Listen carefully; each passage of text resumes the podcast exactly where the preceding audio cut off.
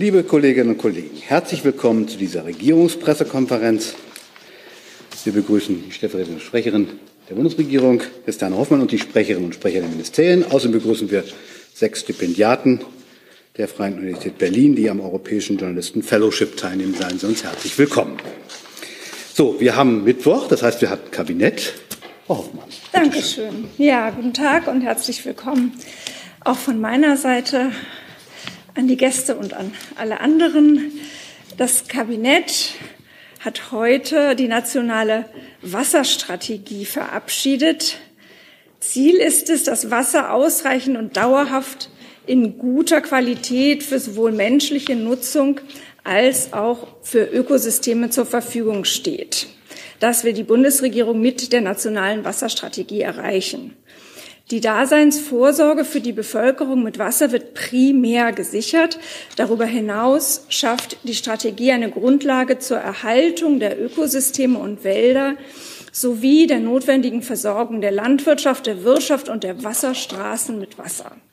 Mit der Wasserstrategie will die Bundesregierung auch dazu beitragen, international vereinbarte Nachhaltigkeitsziele umzusetzen. Die größten Handlungsbedarfe im Wassersektor bestehen, den naturnahen Wasserhaushalt zu schützen und wiederherzustellen, um Knappheit vorzubeugen. Sie bestehen weiteren darin, Wasserinfrastrukturen zu sanieren und weiterzuentwickeln um gegenüber Extremereignissen resilient zu werden und eine sichere Versorgung mit Wasser zu gewährleisten, sowie darin, die Gefährdung durch Stoffeinträge zu begrenzen, um eine gute Wasserqualität in Grund- und Oberflächenwasser zu erreichen. Die nationale Wasserstrategie basiert auf Vorarbeiten im Rahmen des nationalen Wasserdialogs und knüpft an die Beschlüsse zum Schutz vor Extremereignissen und künftigen Umgang mit Dürre an. Weiterhin berücksichtigt diese Wasserstrategie bereits bestehende Strategien der Bundesregierung mit einem inhaltlichen Bezug zu Wasser. Soweit von meiner Seite. Du sag mal, Kira, ganz unter uns, du bist die Jüngste hier? Ja. Warum arbeitest du hier eigentlich? Na, weil wir das beste Journalismusformat in Deutschland sind und weil hier keine Werbung läuft. Und woher kommt die Kohle für dein Gehalt? Per Banküberweisung oder PayPal von den Leuten, die uns zuschauen oder zu hören. Wie das geht? Seht ihr in der Podcast-Beschreibung. Das ist ja eine knappe Tagesordnung gewesen. Gibt es Fragen zur nationalen Wasserstrategie? ich weiß jetzt nicht, wer, aber fangen Sie mal an, Herr Jessen. Herr Jung war direkt. Dankeschön. Ähm, können Sie uns einen Überblick geben, äh, inwieweit die Grundwasserstände im Lauf äh, der letzten, sagen wir, 10, 20 Jahre äh, abgesunken sind und eine zweite Frage, dann verzichte ich auch auf eine Nachfrage. Ähm, zur Belastung des Wassers gehören, des Grundwassers gehören ja vor allem Schadstoffeinträge, äh, Nitrate und so weiter aus der Landwirtschaft und auch aus der chemischen Industrie. In welcher konkreten Weise äh, will die nationale Wasserstrategie dem entgegenarbeiten? Ja, vielen Dank. Für diese konkreten Fragen müsste ich. Das Umweltministerium ist, glaube ich, genau, dafür zuständig, ne? Dann fangen wir sind zuständig, ja, genau. Ich kann äh, gerne antworten. Äh, also erstmal möchte ich noch mal einmal ausdrücklich sagen, dass wir sehr froh sind, äh, dass wir diese nationale Wasserstrategie jetzt als Bundesregierung beschlossen haben und vorantreiben. Äh, das ist ein Projekt, was schon seit langem geplant war. Jetzt ist es gelungen und wir glauben, dass wir damit quasi den Grundstein für ein modernes Wassermanagement äh, legen, was extrem wichtig ist, weil wir alle wissen, dass die Herausforderungen durch die Klimakrise mit allen Folgen äh, vor uns stehen und die müssen wir bewältigen. Und da ist die Wasserstrategie ein äh, relevanter Schritt. Zu Ihren Fragen, Herr Jessen, eine ähm, Übersicht der Grundwasserstände kann ich Ihnen äh, hier nicht liefern, äh, Zahlen genau. Es ist so, dass wir äh, in der Tat beobachten, dass und das ist ja auch öffentlich einsehbar über den Dürremonitor zum Beispiel, dass äh, die Dürre, Dürrejahre und die Hitzesommer der vergangenen Jahre Auswirkungen haben, auch auf die äh, Grundwasserstände. Die Trinkwasserversorgung ist äh, gewährleistet, also da sehen wir im Moment überhaupt kein Problem, müssen aber uns vorbereiten, weil wir immer in Situationen kommen können in Sommern, dass es auch anders wird. Und äh, die zweite Frage, Schadstoffeintrag Landwirtschaft, ähm, wird bearbeitet in der Wasserstrategie. Sie finden da, wenn Sie das nachlesen, das ist ja ein über hundertseitiges Dokument, ähm, ein äh, Kapitel, was sich damit befasst. Und da haben wir in enger Absprache mit dem BMEL äh, uns überlegt, wie man sozusagen die, äh, die Tierhaltung äh, reduziert auf eine Art und Weise, die dem äh, Wasserhaushalt gut tut. Und ähm, haben da, glaube ich, eine ganz gute Lösung gefunden. Herr Jung. Ja, mir geht es um die Wassergroßverbraucher. Es gibt ja Konzerne wie RWE, die so viel Wasser verbrauchen wie 10 Millionen Bürger.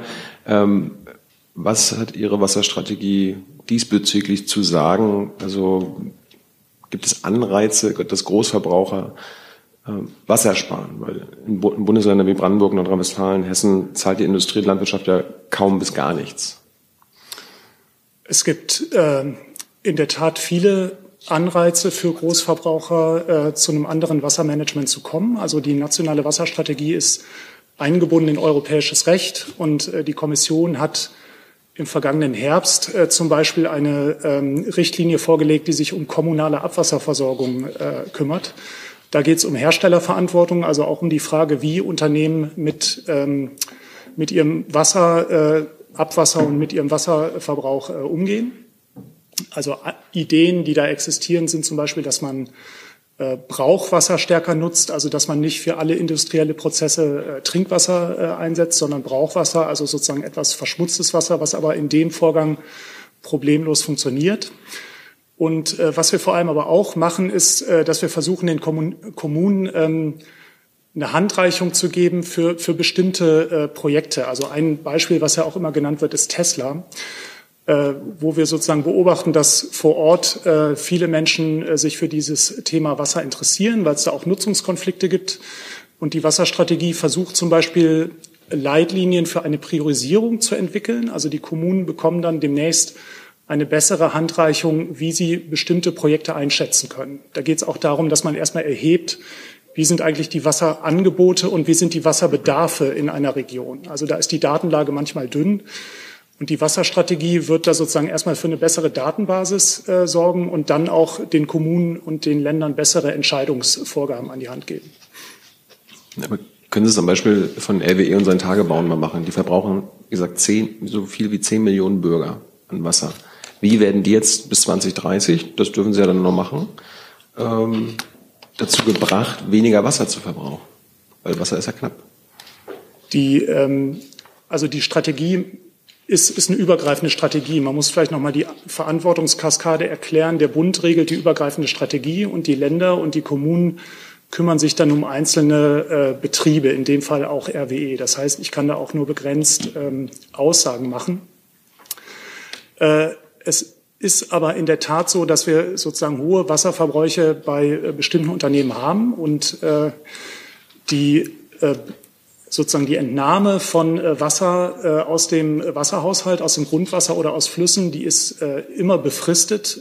Also das heißt, es gibt in Deutschland keine Privatisierung von Wasser. Also manchmal liest man ja davon, dass Konzerne Trinkwasser privatisieren. Das funktioniert nicht so einfach, sondern es gibt immer befristete Entnahmen. Und die können dann auch an Wassermangellagen, die sich mit der Zeit ergeben, angepasst werden.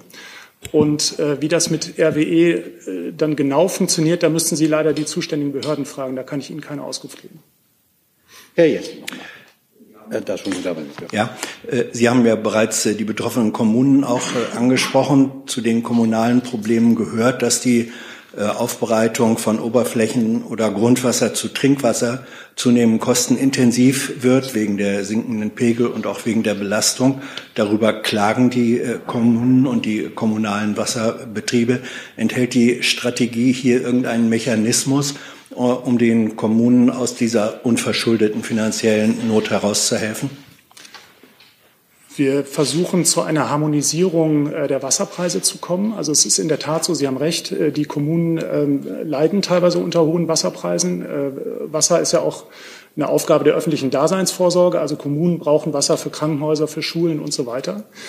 Und wir versuchen durch eine bessere Vernetzung regionaler Versorgungen dazu zu kommen, dass man auch das Preisniveau harmonisiert. Das heißt, die Kommunen hätten dann in der Tat äh, eventuell Effekte, die sich günstig auswirken auf das Preisniveau. Ganz genau lässt sich das Stand jetzt noch nicht vorhersagen.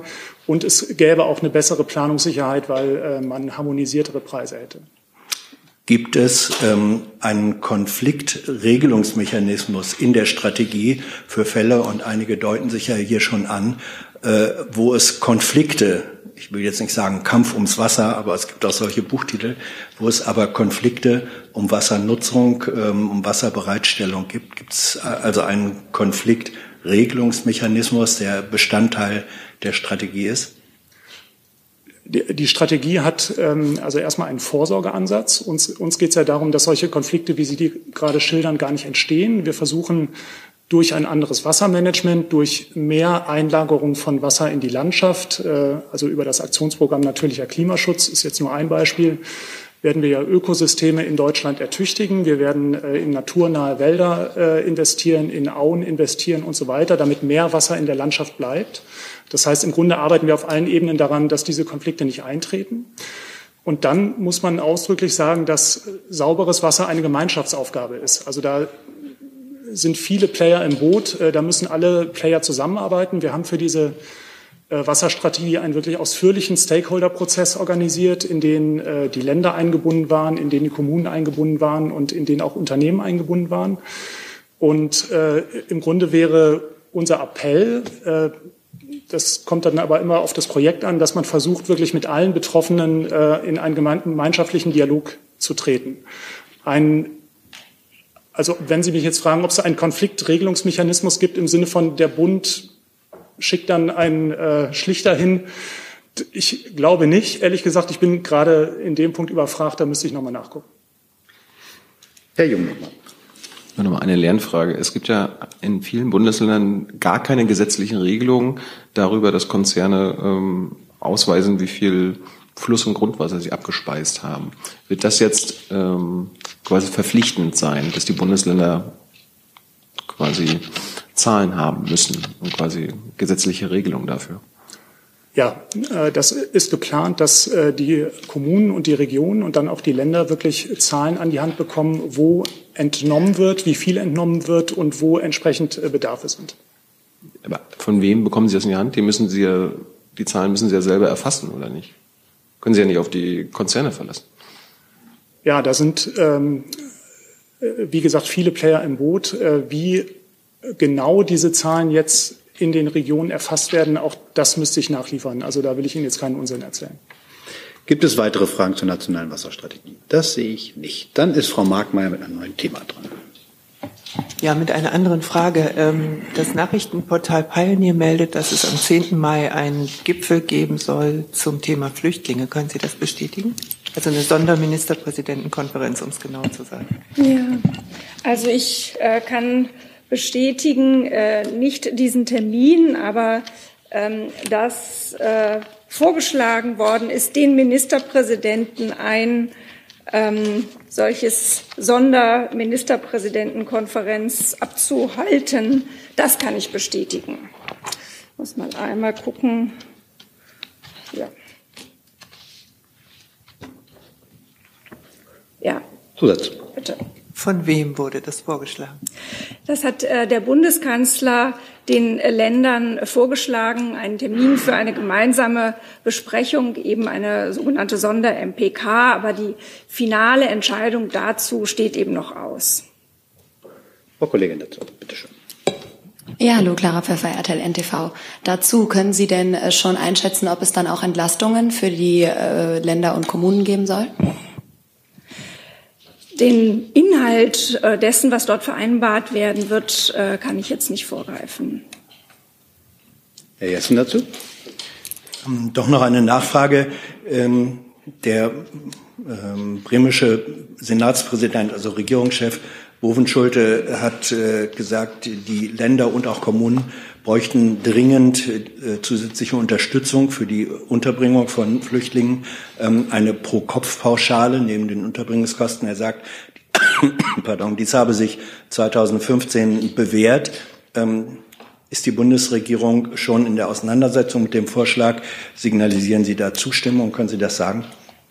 Ja, das würde ja auch äh, vorgreifen äh, den, den Besprechungen, die dann auf einem solchen Gipfel erst noch stattfinden würden. Ähm, wir haben natürlich die, das gab es ja eine ganze Reihe von Äußerungen zum äh, Finanzbedarf der Länder, der dort angemeldet wurde. Das nimmt die Bundesregierung natürlich zur Kenntnis. Es gab ja auch im vergangenen November eine Übereinkunft mit den Ministerpräsidenten über die äh, Aufteilung der, der Kosten. Ähm, was jetzt aber an einem neuen Treffen vereinbart werden könnte, werden würde, dem kann ich hier nicht vorgreifen. Aber sehen Sie die jetzt exemplarisch, äh, Bovenschulte spricht ja nicht für sein Bundesland allein, äh, die exemplarisch geäußerte Notlage und die Bedürfnisse daraus ähm, als zutreffend und berechtigt an? Das würde ja im Grunde auch schon vorgreifen, wenn ich jetzt hier sagen würde, dass, die, dass diese Forderungen berechtigt sind.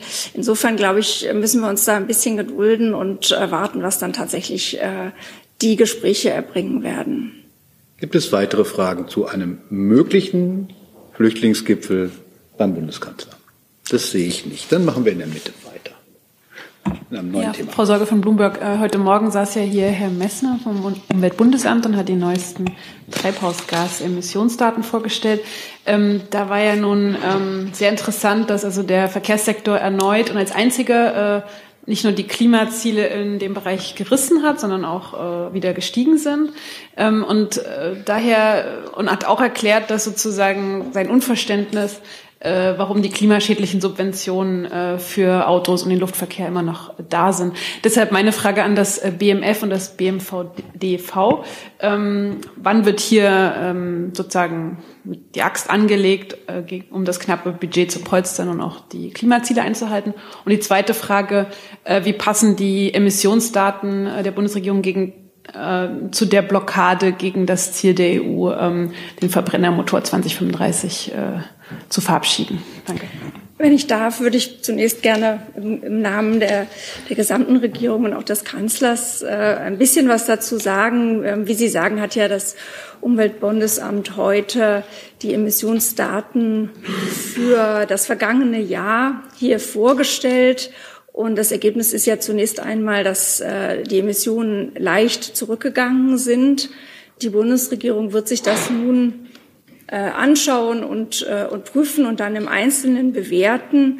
Außerdem werden diese Daten ja dem Expertenrat für Klimafragen vorgelegt.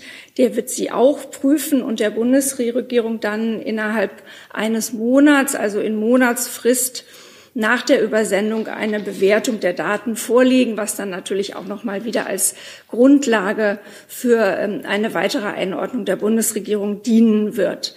Ähm, grundsätzlich möchte ich noch einmal betonen, dass äh, das Klimaziel der Bundesregierung, nämlich Klimaneutralität bis 2045, ähm, Bestand hat natürlich und die Bundesregierung alles daran setzt, auch dieses Ziel zu erreichen und auch schon ähm, eine ganze Reihe von Maßnahmen und Gesetzesprojekten auf den Weg gebracht hat, die helfen, ähm, die CO2-Emissionen weiter zu verringern.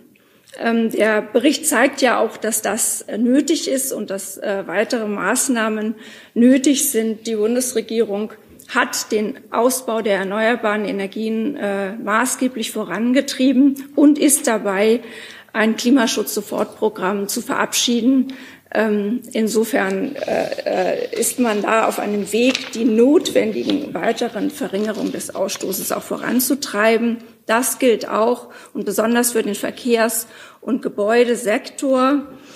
Ähm, ebenso für die Elektrifizierung von Industrieprozessen, wo Wärme, also das, was vor allen Dingen im Bereich Wärme und Verkehr weiter voranzubringen ist.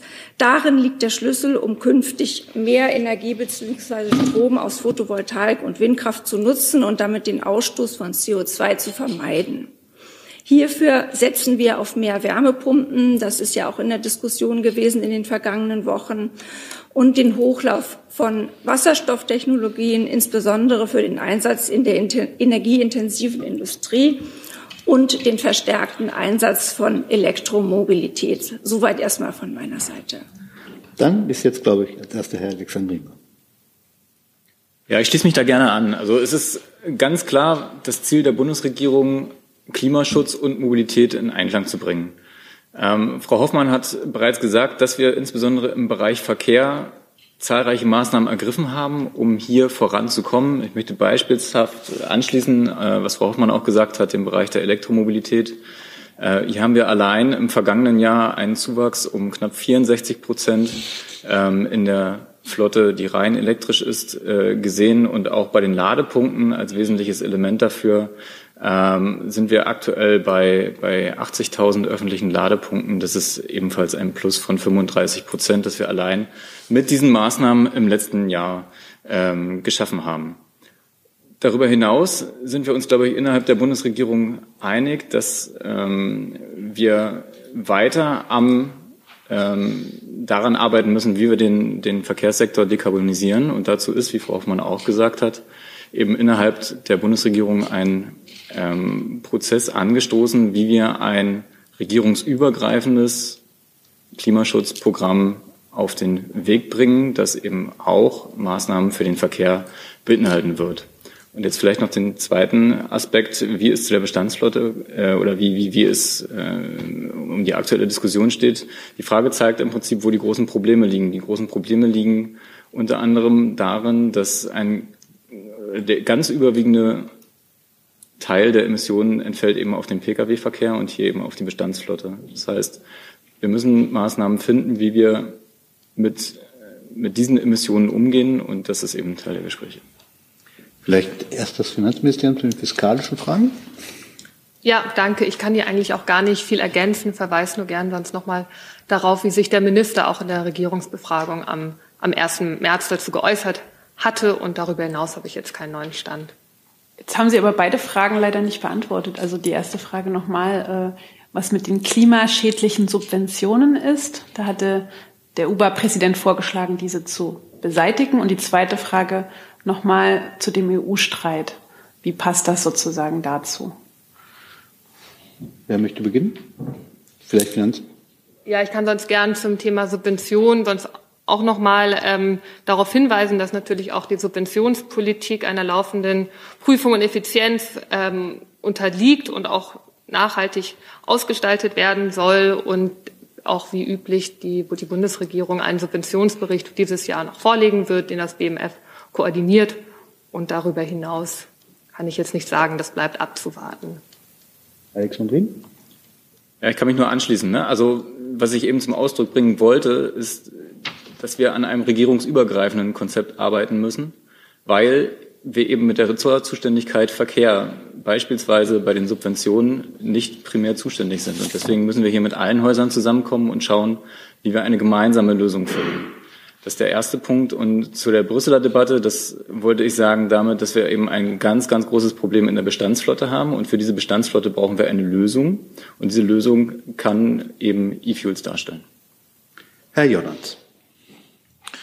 Frau Hoffmann, ähm, jedes Jahr, in dem die Emissionen nur leicht zurückgehen, äh, wie dieses Jahr zwei Prozent, steigen ja die Anforderungen für kommende Jahre. Ähm, derzeit sind es sechs Prozent Reduktion, also eine Verdreifachung bis 2030. Ist die Bundesregierung darauf vorbereitet, entsprechend extreme Maßnahmen zu unternehmen äh, mit all den möglichen politischen Verwerfungen, damit dieses Ziel dann erreicht werden kann? Im Extremfall könnte es ja dann zu einer erzwungenen Stilllegung von fossilen Brennanlagen oder Verbrennungsmotoren kommen. Sie möchte über all das, äh, was Sie, was Sie da an die Wand malen, äh, nicht spekulieren und äh, teile das auch nicht. Aber ähm, klar ist, dass die Bundesregierung entschlossen ist, diese Ziele zu erreichen. Und ich denke auch, dass man an dem, was sie in den vergangenen anderthalb Jahren, also seit ihrem Amtsantritt knapp anderthalb Jahren auf den Weg gebracht hat, insbesondere auch was den Ausbau der erneuerbaren Energien angeht, auch zeigt, äh, dass ihr die Aufgabe die, oder die, die Größe dieser Aufgabe bewusst ist. Das ist äh, eine, ähm, eine wirklich äh, bedeutende Transformation, die der, äh, nicht nur der gesamten Industrie und Wirtschaft, sondern auch eben in den Sektoren Gebäude und Verkehr ansteht. Äh, das äh, ähm, will ich ganz bestimmt hier nicht kleinreden. Das ist eine enorme ähm, Aufgabe. die auch allen etwas abverlangen wird, aber die auch enorme Chancen und Möglichkeiten bietet. Und äh, die Bundesregierung hat gezeigt, dass sie diese Aufgabe angehen äh, will und wird das auch weiterhin, äh, wird das auch weiterhin und, und äh, ähm, verstärkt betreiben. Kurze Nachfrage. Es gibt ja einige Umweltverbände, die jetzt planen, Klagen einzureichen. Sind Sie hm, zuversichtlich, dass Sie da ähm, mögliche juristische Konsequenzen äh, abwenden können, generell, aber auch vor allem im Verkehr- und Gebäudebereich, wo ja die Ziele, glaube ich, nicht erreicht wurden. Mir kommt es ja schon fast zur Regel geworden, dass ich Fragen, ob ich zuversichtlich bin, immer mit Ja beantworte. Ja, ich bin zuversichtlich. Alexandrin, wollen Sie das ergänzen? Dazu nicht. Dann ist Herr Jung.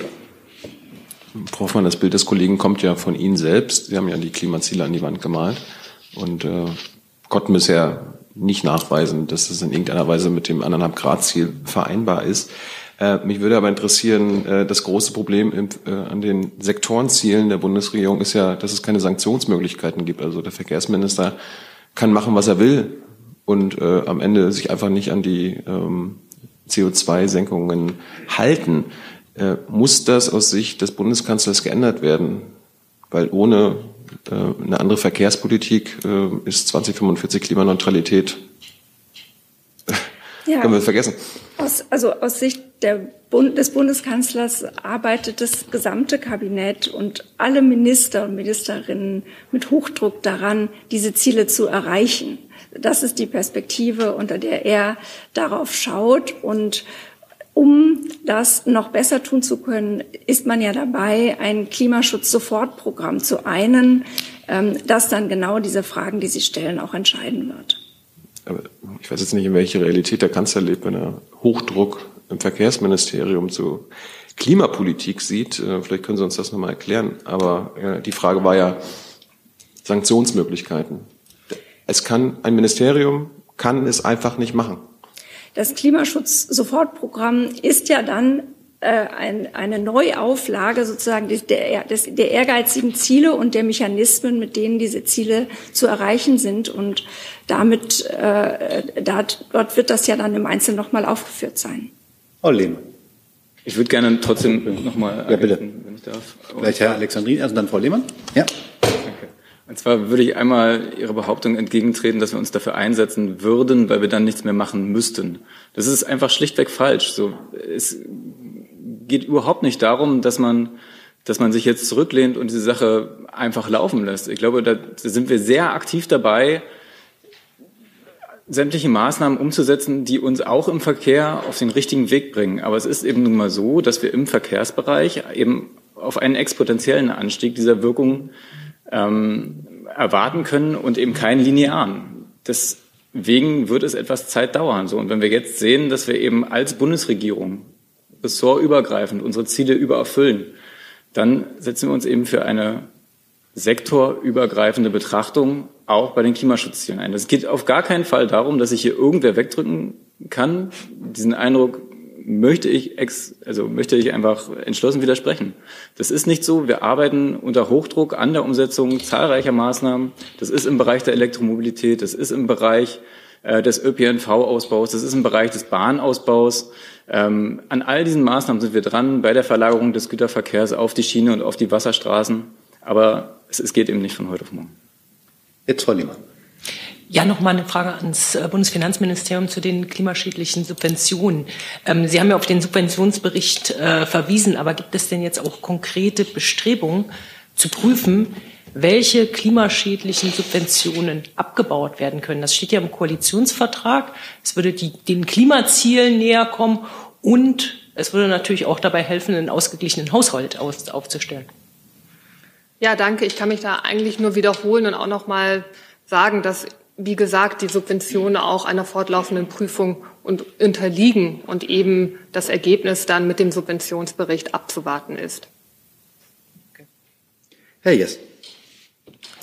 Frage an Herrn Alexandrin. Aus den Zahlen äh, des UBA geht ja hervor, das wurde schon angedeutet, dass gegenüber den 1,9 Prozent CO2-Reduzierung des vergangenen Jahres um die Klimaschutzziele zu erreichen, im Mittel der nächsten Jahre im Grunde das Dreifache eingespart werden müsste. Sie haben selber gesagt, der Verkehrssektor sei da besonders gefordert, nun zu suchen, wo man bei den Verbrennern reduzieren könne.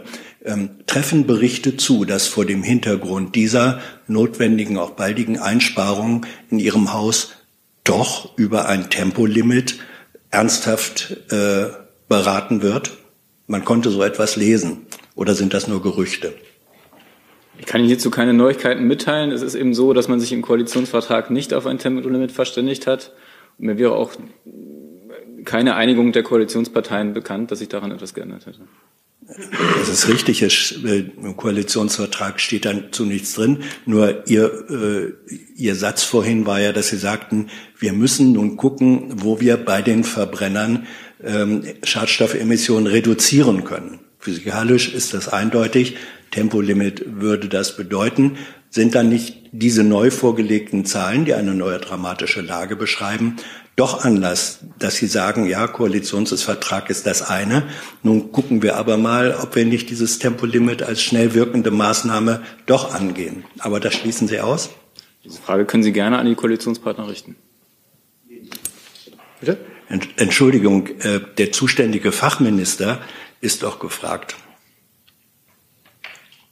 Herr Jessen, ich habe gerade versucht deutlich zu machen, und da möchte ich Sie auch nochmal korrigieren, dass wir versuchen, den Verkehrsbereich zu dekarbonisieren. So, und dazu treffen wir eine Reihe von Maßnahmen, die habe ich Ihnen eben aufgezählt, und soweit ich weiß, zählt ein Tempolimit nicht dazu.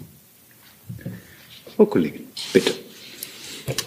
Ja, auch nochmal an das Bundesfinanzministerium bitte bei der Frage nach diesen Überlegungen. Spielt da auch die Studie der Bundesregierung, dass es eben auch Folgekosten von 900 Milliarden Euro geben könnte, wenn die Klimakrise so fortläuft? Spielt das eine Rolle? Wie wird das mit einberechnet? Die Frage geht natürlich auch an alle anderen, die sich gerne dazu äußern wollen. Und eine zweite Frage an das Bauministerium, konkret zum EU-Parlament, das ja die Sanierungspflicht nochmal verschärfen möchte. Vielleicht können Sie das vor diesem Hintergrund auch nochmal einordnen. Ja, danke. Ähm, ich kann mich jetzt zu einzelnen Berechnungen nicht äußern. Ähm, aber auch im Übrigen sonst einfach auch nur noch mal der Hinweis, es erfolgt eine fortlaufende Überprüfung und Bewertung und da werden auch umfassend die Datenlage eben begutachtet und zugrunde gelegt und dann die Schlüsse daraus gezogen. Das heißt aber, das wird mit eingerechnet. Ich, ich weiß jetzt nicht genau, wie, welche Berechnung Sie dann dort meinen, aber eben es wird alles, alles zugrunde gelegt und dann eine umfassende Bewertung gezogen. Frau? Ja. Ähm, danke für Ihre Frage. Insofern, als dass ich auch sagen kann, nicht nur der Verkehrsbereich hat die Ziele gerissen, äh, die, die das Uber heute vorgestellt hat, sondern auch wir im Gebäudebereich. Wir sind also in dem Sinne solidarisch, äh, leider muss man sagen. Genau, Sie sprechen die Richtlinie über die Gesamteffizienz von Gebäuden an, kurz EPBD, die gestern im EU-Parlament beschlossen wurde geht nun ins Trilogverfahren und am Ende muss sie dann ja in den nationalen Rechtsakt umgesetzt werden, also in den jeweiligen Mitgliedstaaten. Das heißt, es wird also noch einiges ähm, an Zeit dauern und wir werden uns das ganz genau ansehen. Ähm, dahinter steht ja, dass die Energieklasse verbessert werden soll. Also Ziel ist die Energieklasse A, also das Null-Emissionsgebäude. Und ähm, die Mitgliedstaaten selber legen dann die Sanktion fest, wenn das nicht eingehalten wird. Also wirksam und verhältnismäßig müssen jene sein. Frau Geiwitz hat ja heute auch im Zuge der Uber-Zahlen gesagt, dass sie gegen eine San einen Sanierungszwang ist. Das kann man auch in dem Kontext sehen. Ähm, ja, vielleicht, wenn Sie noch andere Fragen haben dazu. Sie noch mal einordnen können, was das genau jetzt heißt, was auf uns zukommt sozusagen. Das kann ich tatsächlich in dem Sinne noch nicht final machen, weil es ja noch nicht abgeschlossen oder der ganze Prozess noch nicht abgeschlossen ist. Also das wird wirklich erst am, am Ende feststehen. Klar ist, dass ähm, der, äh, der größte Teil eigentlich im Bestand saniert werden muss. Das heißt, äh, wir bauen heute neu, früher eben eher 55, äh, immer mehr eher 40, also in die Effizienzhausklasse. Ähm, aber äh, der Großteil muss im Bestand erfolgen. Und da kommen natürlich einige Dinge auf die Besitzer von Gebäuden zu.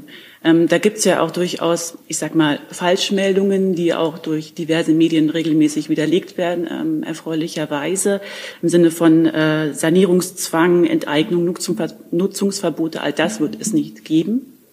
Das kann ich hier an der Stelle ganz klar sagen.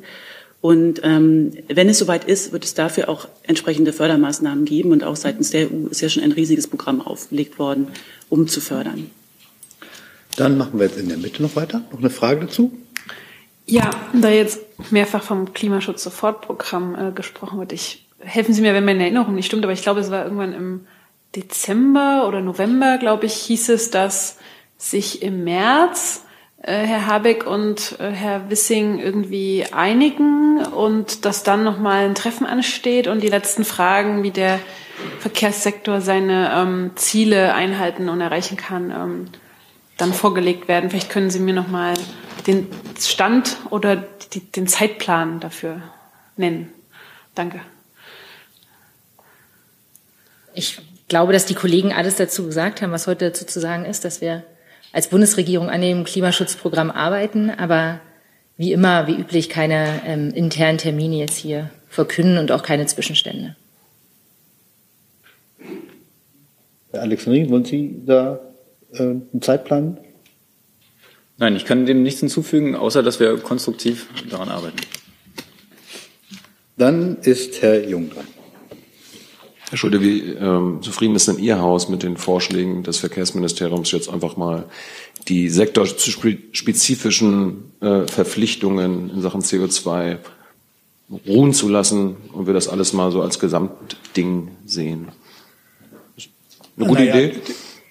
Äh, Die Sache ist doch klar, ähm, und das hat ja der Kollege auch schon ausgeführt, äh, jeder Sektor muss liefern. Äh, Wir sind alle entschieden dahinter und ich möchte hier keine Tipps an andere Ressorts verteilen, was sie tun müssen oder zu lassen haben.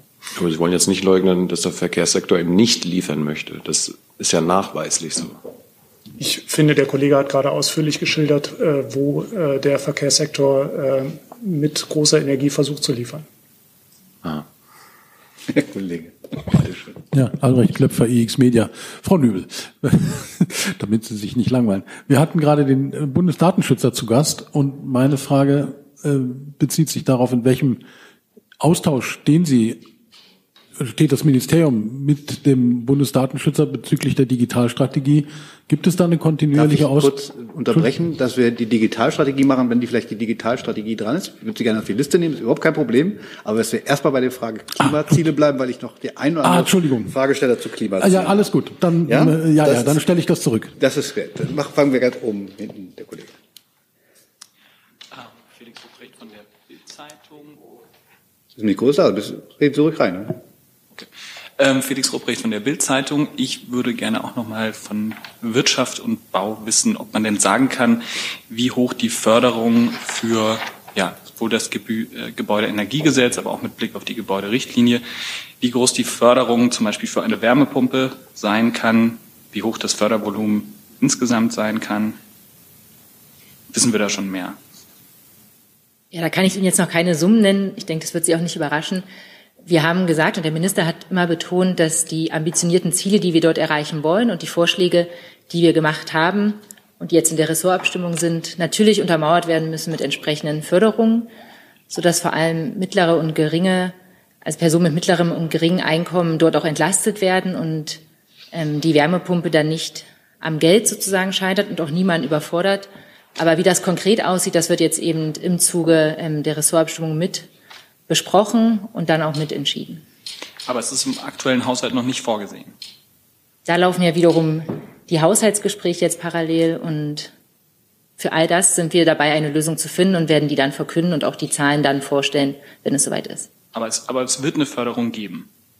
Das habe ich eben gerade gesagt. Ohne Förderung sind die Ziele, so wie wir das jetzt vorgeschlagen haben und wie wir uns das vorstellen und wie es auch nötig ist, wie die heutigen Zahlen wieder beweisen, ähm, nicht möglich, dass man da, ähm, dass das alle umsetzen.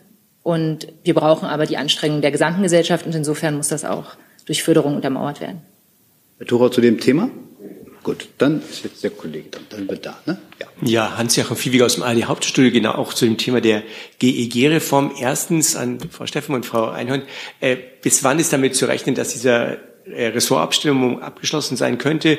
Und zweitens, ähm, können Sie mir rechtlich erklären, wenn es eine Vorgabe gibt durch den Staat, dass maximal eben äh, 65 Prozent oder bis äh, mindestens 65 Prozent durch erneuerbare Energien erwirtschaftet werden müssen, wie dann noch eine Förderung möglich ist, wenn es bereits die Vorgabe ist. Der Staat, so wurde mir äh, gesagt, kann schlecht etwas fördern, was bereits ohnehin die Vorgabe ist. Er kann natürlich höhere Ziele fördern, aber wenn es eine Pflicht ist, wie kann er dann fördern? Hm. Also zum, im Grunde kann ich bei dem bleiben, was ich eben gerade gesagt habe. Ich kann sagen, wir sind jetzt da in der Ressortabstimmung. Das Ziel ist, dort schnell gemeinsam voranzukommen und ähm, schnell auch die Beschlüsse zu fassen, damit wir dann in die Umsetzung gehen können. Und wie gesagt, auch das Förderregime wird dann so ausgestaltet sein, dass es greift. Anders macht es ja keinen Sinn. Frau Steffen, Ergänzung? Keine Ergänzung. Äh, dann würde ich diese Frage gerne ans Justizministerium stellen und fragen, ob es rechtlich möglich ist, dass es eine Förderung gibt für das, was ohnehin Pflicht ist.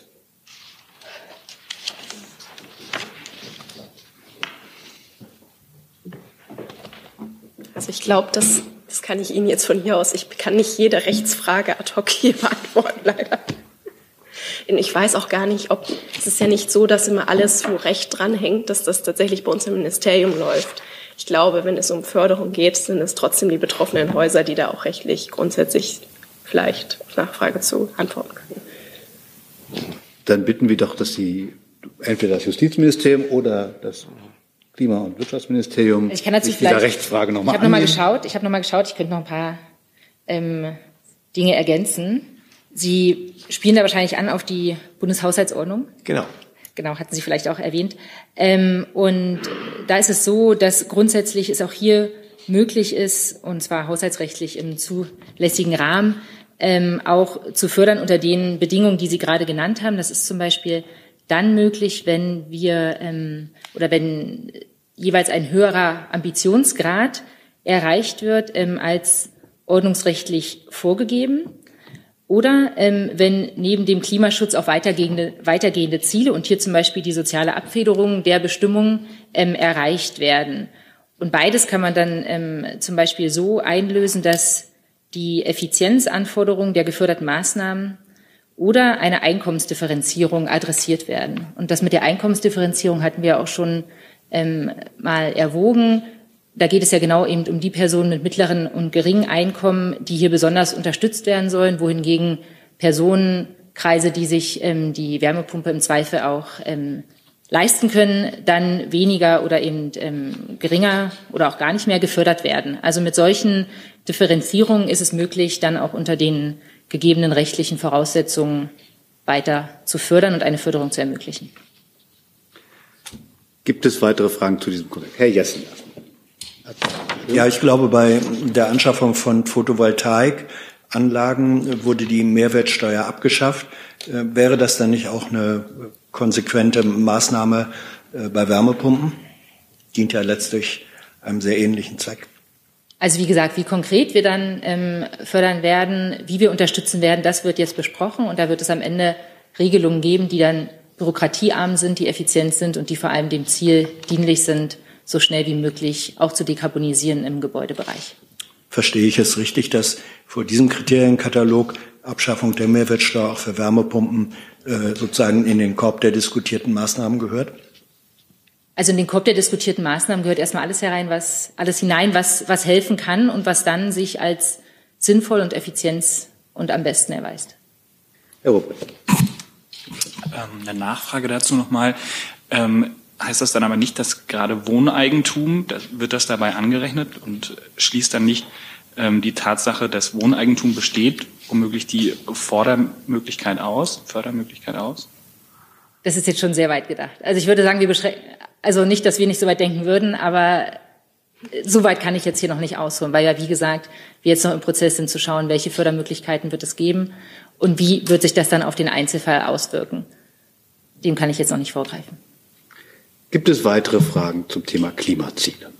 Das ist ein sehr weit gefasstes Thema, aber sehe ich nicht. Dann machen wir weiter mit einem anderen Thema. Wir machen hier weiter. Bitte schön. Ja, Frage an die Regierungssprecherin und das Finanzministerium. Äh, wie ist jetzt das weitere Vorgehen in den Haushaltsverhandlungen und können Sie Berichte bestätigen, dass die SPD eine Haushaltsklausur abgelehnt hat? Ja, ich kann zunächst ein paar Sätze sagen. Ähm, der Finanzminister hat ja angekündigt, dass er nun zunächst mal weitere Gespräche mit Ressortkolleginnen und, und Kollegen führen wird, bevor es dann in Richtung der, der Eckwerte des, des Bundeshaushalts geht. Und äh, das ist jetzt zunächst dann einmal das weitere Vorgehen. Und wir sind nach wie vor das war ja letztes Mal auch die Frage ähm, der Ansicht, dass das, was da jetzt passiert, nämlich die Verschiebung der Eckwerte, äh, dass das äh, ein durchaus häufig vorkommendes und auch übliches Verfahren ist und keinen Anlass zur Beunruhigung bietet. Ja, dem kann ich mich eigentlich nur, nur anschließen. Wie gesagt, die Eckwerte wurden auch schon vorher verschoben. Ähm, es gilt weiterhin das übliche Haushaltsaufstellungsverfahren. Das hatte Frau Kalber ja letzte Woche hier am Freitag auch schon ausgeführt. Im Sommer gibt es den Regierungsentwurf, dann schließt sich das parlamentarische Verfahren im Herbst an. Ähm, Gespräche werden geführt und einen aktuellen Sachstand habe ich Ihnen darüber hinaus nicht mitzuteilen aktuell. Und was die Medienberichte angeht, SPD hat Haushaltsklausur abgelehnt, ist das richtig? Sind mir nicht bekannt, kann ich mich nicht zu äußern. Nicht zu sagen. Gibt es weitere Fragen zum Haushaltsverfahren? Das sehe ich nicht. Dann ist Herr Tuchau dran mit einem neuen Thema. Ja, im weitesten Sinne mit zwei Fragen zum äh, Ukraine-Krieg. Einmal gibt es ja die, die Mitteilung oder, oder die Tatsache, dass über dem Schwarzen Meer es zu so einem äh, Zwischenfall zwischen einer amerikanischen Drohne und einem russischen Kampfflugzeug gekommen ist, die da wohl kollidiert sind. Wie bewerten Sie das, Frau Hoffmann oder Frau Sasse oder die gesamte Regierung? Ist das so dramatisch, wie einige Medien das schildern? Und als zweites gibt es auch wieder Medienberichte, dass es ja eine russische Strategie oder ein russisches Strategiepapier gibt, vor allen Dingen in erster Linie die Republik Moldau, die sich ja nach Westen orientieren will, innerhalb weniger Jahre durch diverse Maßnahmen wieder in den russischen Einflussbereich zurückzuholen, ohne da jetzt militärisch zu intervenieren, offenbar. Äh, diese beiden Fragen, wie bewertet die Bundesregierung das? Ja, also zunächst, ähm, ich fange mal an, zunächst ähm, äh, zu dem äh, berichteten äh, Vorfall im, im internationalen Luftraum über dem Schwarzen Meer. Ähm, wir haben das natürlich zur Kenntnis genommen, na klar, ähm, aber äh, die Bundesregierung hat dazu jetzt keine eigenen Erkenntnisse. Und äh, was die Berichterstattung zu Moldau angeht, ähm, äh, würde ich gern allgemein nochmal darauf verweisen, dass eben äh, Moldau sicher zu den Ländern gehört, die durch den russischen Angriffskrieg gegen die Ukraine als, als unmittelbares Nachbarland äh, der Ukraine ähm, sehr stark betroffen sind, was Flüchtlinge angeht, ähm, was insgesamt auch die wirtschaftliche Lage des Landes angeht und dass die Bundesregierung ja im Grunde vom ersten Moment an seit dem Beginn des Krieges auch durch eine frühe Reise der Außenministerin äh, sehr deutlich gemacht hat, dass es, äh, wie wichtig es ist, Moldau äh, in dieser Situation zu unterstützen und natürlich auch die europäische Perspektive des Landes zu unterstützen. Frau Rosse? Ich kann dem eigentlich nur wenig hinzufügen. Vielleicht ganz kurz noch zum Drohnenvorfall. Vielleicht möchte Frau Krüger auch noch ähm, aus BMVG-Sicht ähm, ergänzen. Aber vielleicht nur der Hinweis, dass wir im Rahmen der NATO natürlich über den Vorfall ähm, informiert worden sind. Ähm, in Bezug auf alles, alles, alle anderen Ausführungen schließe ich mich äh, der Regierungssprecherin natürlich an, stellvertretende Regierungssprecherin. Und äh, zu Moldau, ja, Frau Hoffmann hat es erwähnt, äh, die Außenministerin ähm, hat gemeinsam mit äh, vielen ihrer Kolleginnen und Kollegen sich äh, sehr frühzeitig für die Unterstützung von der Republik Moldau stark gemacht. Sie ist hingereist. Es gibt, äh, es gab im vergangenen Jahr, das wissen Sie, mehrere Konferenzen der sogenannten Unterstützungsplattform für Moldau, in denen ähm, die ähm, teilnehmenden Staaten darüber beraten haben und ganz konkrete Maßnahmen auch ergriffen haben, um Moldau in dieser sehr schwierigen Situation die Frau Hoffmann dargestellt hat, zu unterstützen. Und diese Unterstützung führen wir selbstverständlich fort. Ergänzung des BMVG? Ja, ganz kurz kann ich vielleicht auch noch mal sagen, dass auch uns keine eigenen ähm, Erkenntnisse vorliegen und ähm, es ganz ganz grundsätzlich natürlich so ist, dass ähm, es allen Staaten freisteht, den internationalen Luftraum zu nutzen und wir das ja durchaus auch in der Ostsee ähm, entsprechend machen mit Aufklärungsflügen unserer Seefernaufklärern und dass man das mal ganz grundsätzlich ähm, einordnet und da natürlich jeweils auch das Luftrecht zu beachten ist und die Belange aller Verkehrsteilnehmer. Thur? Ja, im Moment mal, wenn ich, wenn ich äh, Ihnen drei jetzt so zuhöre, ist das jetzt was die, das Schwarze Meer angeht, jetzt erstmal nur so ein bisschen Säbelrasseln, weil es gibt ja auch durchaus auch im Ausland Kommentare, die sagen, also wir sind schon sehr besorgt. Das ist das erste Mal seit Beginn des Krieges, dass es zu irgendeiner Art direkter Konfrontation der USA und Russlands gekommen ist, auch wenn es nur eine Drohne ist. Ähm, ich weiß nicht, mir ist nicht klar geworden, wem Sie das Säbelrasseln jetzt zugeschrieben haben. Ja, nicht, aber, nicht Ihnen. ähm, also andere, andere haben gesagt, Ja, das war so ein bisschen das, das kann gefährlich sein, weil äh, die Geschichte oft bewiesen hat, dass sowas dann in so eine Eskalation hineingerät, obwohl der Anlass relativ gering ist. Also die Sorge teilen Sie nicht. Ja, wir teilen natürlich grundsätzlich äh, die, die große die große Vorsicht äh, dazu, dass, dass äh, wir alles daran setzen, dass sich dieser Angriffskrieg nicht weiter ausweitet und sich auf das Geschehen, was ja jetzt schon schrecklich äh, genug ist, beschränkt. Insofern insgesamt gibt es ist, gibt die Situation natürlich Anlass zur Besorgnis. Alles andere wäre, glaube ich, naiv. Ja. Gibt es weitere Fragen zu dem Komplex? Das sehe ich nicht. Dann machen wir mit einem neuen Thema weiter. Ja, Alexander Budwig vom Mitteldeutschen Rundfunk. Ähm, aktuell laufen ja auch die Verhandlungen über das Getreideabkommen zwischen Russland und ähm, der Ukraine unter dem Dach der Vereinten Nationen. Ähm, wie besorgt ist die Bundesregierung angesichts dessen, dass äh, diese Verhandlungen ja so ein bisschen in Stocken geraten sind? Und ähm, wie bewertet die Bundesregierung, dass Russland dieses Abkommen jetzt nur noch um 60 Tage verlängern will und nicht wie ursprünglich um 120 Tage? Ja, also grundsätzlich ähm, äh, begrüßen wir zunächst mal äh, die Bereitschaft äh, beider Länder, dieses Abkommen äh, zu verlängern. Das ist ja immer äh, ein fortlaufender Prozess und bedarf immer wieder neuer Anstrengungen, um diese Verlängerungen auch dann äh, sicherzustellen.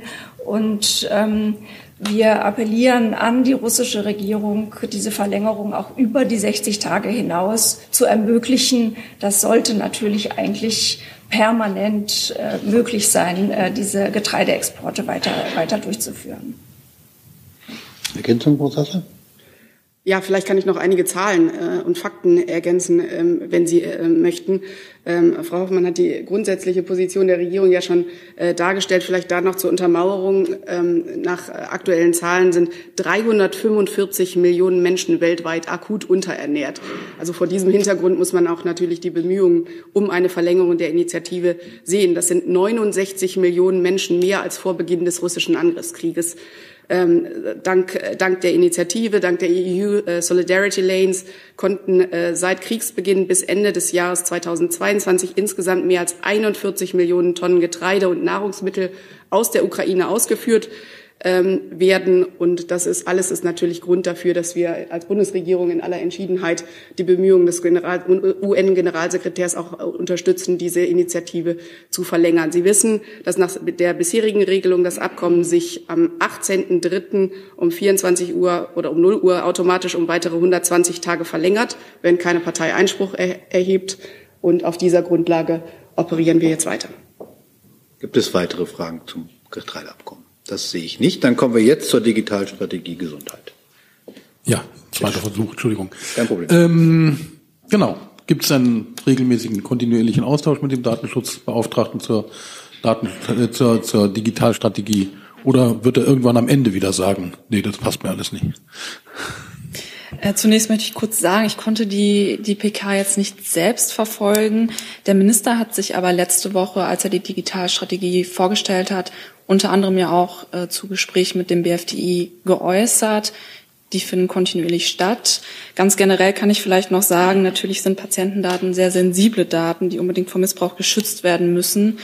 Ähm, die Bundesregierung nimmt die, äh, den Datenschutz in diesem Bereich daher sehr ernst. Ähm, wie gesagt, der Minister hat sich ja umfassend dazu geäußert am letzten Donnerstag. Und Ziel der geplanten Gesetzgebung ist es eben, Daten zu schützen, gleichzeitig aber auch die Nutzung im Behandlungsalltag und auch die Nutzung für die Forschung, für das ähm, Patientenwohl möglich zu machen. Und genaue Details werden wir dazu ja in Kürze vorstellen. Gibt es weitere Fragen zu diesem Komplex? Das sehe ich nicht. Dann ist Herr Jung dran mit einem neuen Thema. Ja, an das Sportministerium habe ich eine Frage. Ähm, Es gab jetzt die Neuigkeit, dass der äh, Fechtweltverband für also dafür ist, dass russische und belarussische Athleten bei der Olympischen, bei den Olympischen Spielen 2024 in Paris antreten. Und äh, kurioserweise hat der Deutsche Fechterbund äh, dafür gestimmt, nach Berichten des Spiegels. Ähm, das ist erstens gegen die Haltung der eigenen Athleten des Deutschen Fechterbundes und auch gegen die Haltung der Bundesregierung. Ähm, die Sportministerin Faeser hat ja eine Resolution äh, von 34 anderen Sportministern aus vier Kontinenten unterschrieben vor einem Jahr. Ähm, dass russische und belarussische Athleten an Olympischen Spielen teilnehmen. Wie bewerten Sie jetzt dieses Abweichen ähm, des Deutschen Fechterbundes?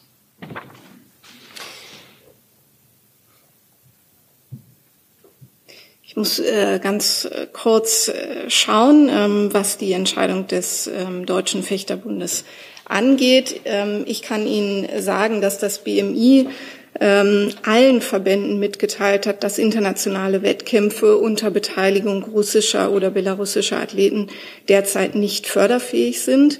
Das BMI setzt sich mit diesem Vorgehen gegen eine Wiederzulassung von Sportlerinnen und Sportlern aus Russland und Belarus bei internationalen Wettkämpfen ein. Ähm, das ist weiter die Position des BMI und die Ministerin hat sich auch entsprechend dazu immer geäußert. Da gibt es keine Änderung.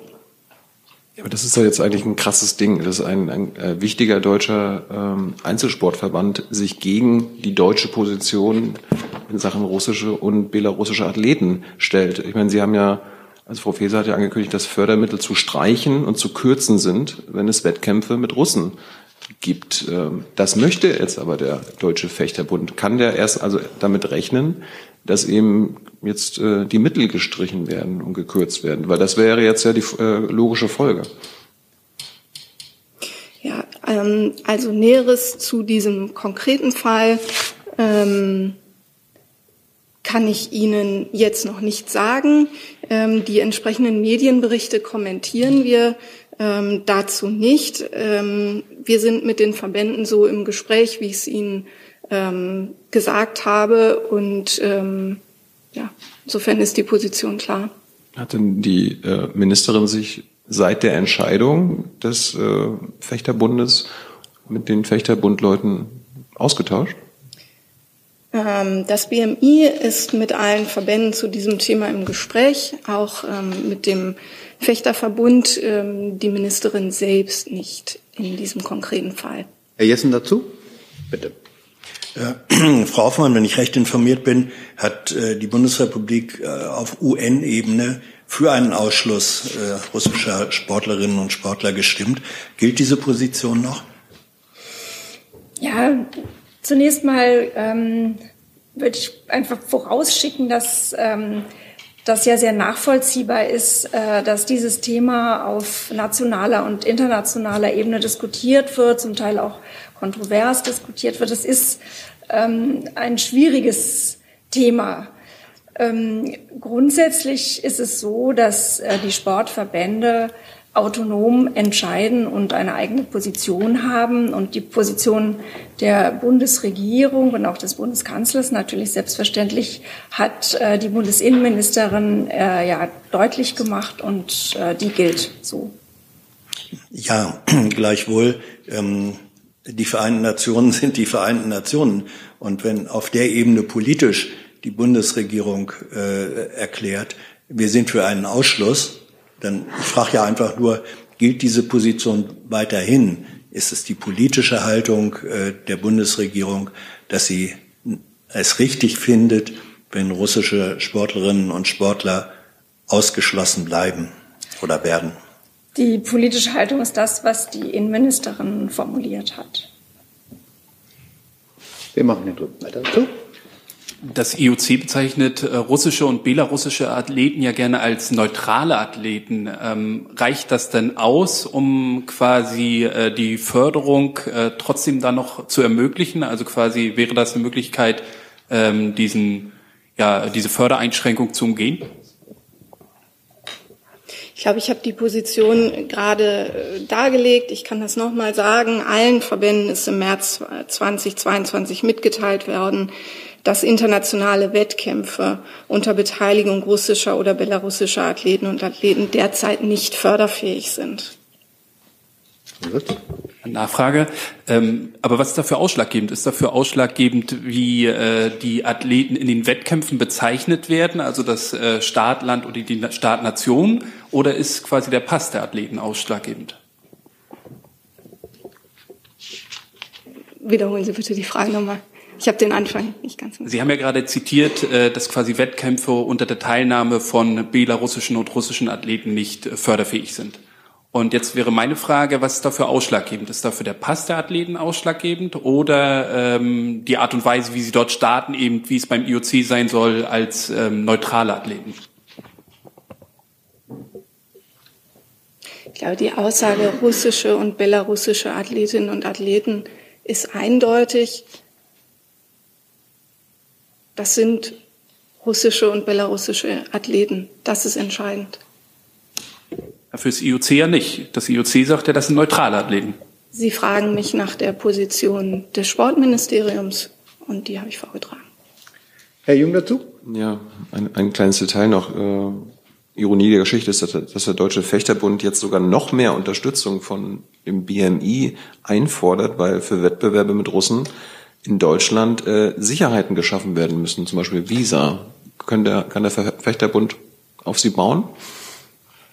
Herr Jung, ich habe mich dazu jetzt umfassend geäußert.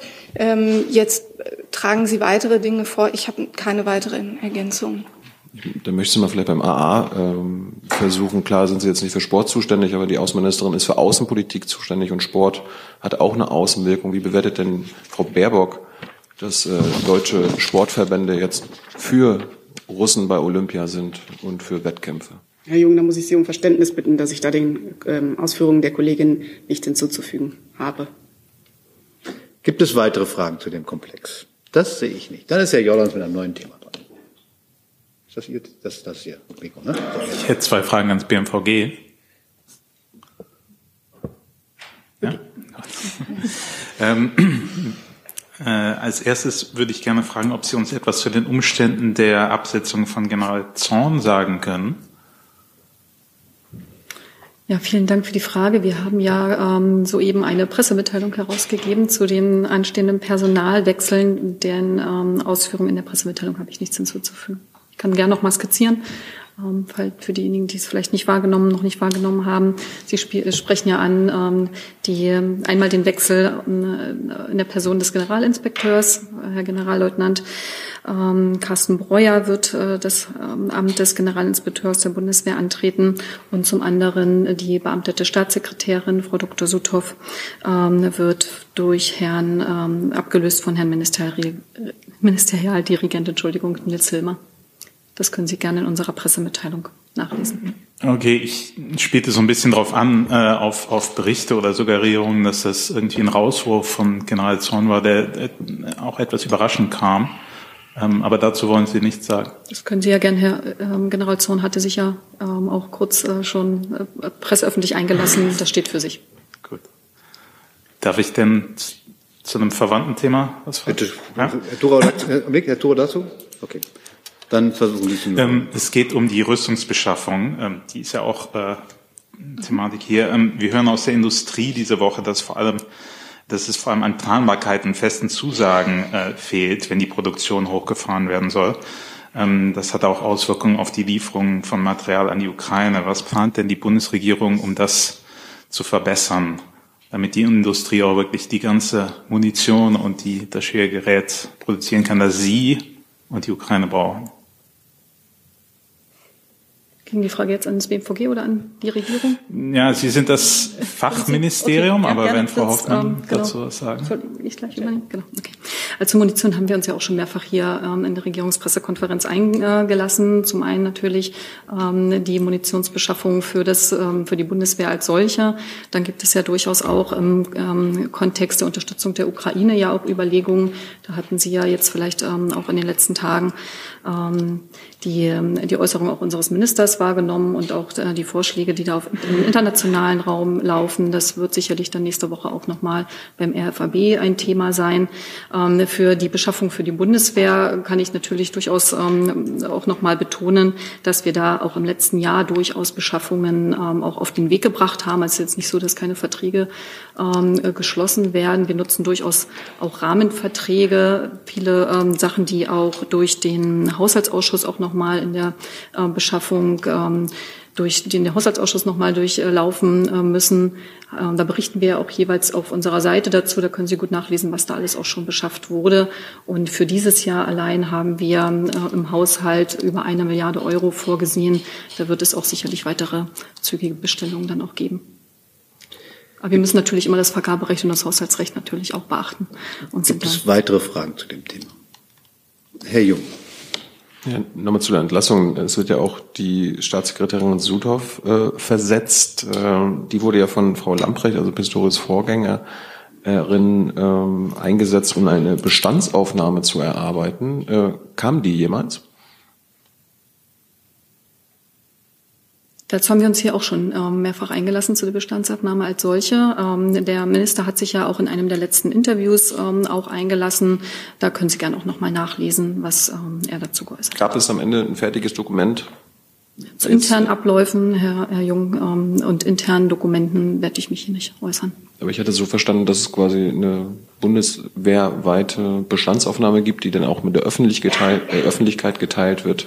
Das ist jetzt nicht mehr der Fall? Ich, ich kann nur noch mal darauf ähm, verweisen, auf die jüngsten Äußerungen auch unseres Ministers. Er hat ja auch etwas ähm, auch schon gesagt, was er da auch angehen möchte und äh, dass er natürlich sich auch die Strukturen anschaut. Ähm, mehr kann ich an der Stelle jetzt nicht sagen. Gibt es weitere Fragen zu dem Komplex? Das sehe ich nicht. Ich habe jetzt noch drei Wortmeldungen, die versuchen wir jetzt so schnell abzuarbeiten. Herr Rinaldi fängt an, dann Herr Thurau und Herr Kremer. Und äh, ja, dieser. Bitte schön. Gabriel Rinaldi von Politico, eine Frage an das Gesundheitsministerium. Wann rechnen Sie mit der Legalisierung von Cannabis? Noch in diesem Kalenderjahr, noch in dieser Legislaturperiode? Können Sie da einen zeitlichen Rahmen äh, erklären, ersetzen? Ja. ja, dazu hatte sich mein Kollege am Montag ja bereits ausführlich geäußert. Da gibt es jetzt auch keinen neuen Sachstand zu. Er hatte sich aber nicht geäußert zu einem Zeitrahmen, sondern nur, dass es noch Abstimmungen gibt. Aber können Sie das so ein bisschen abstecken?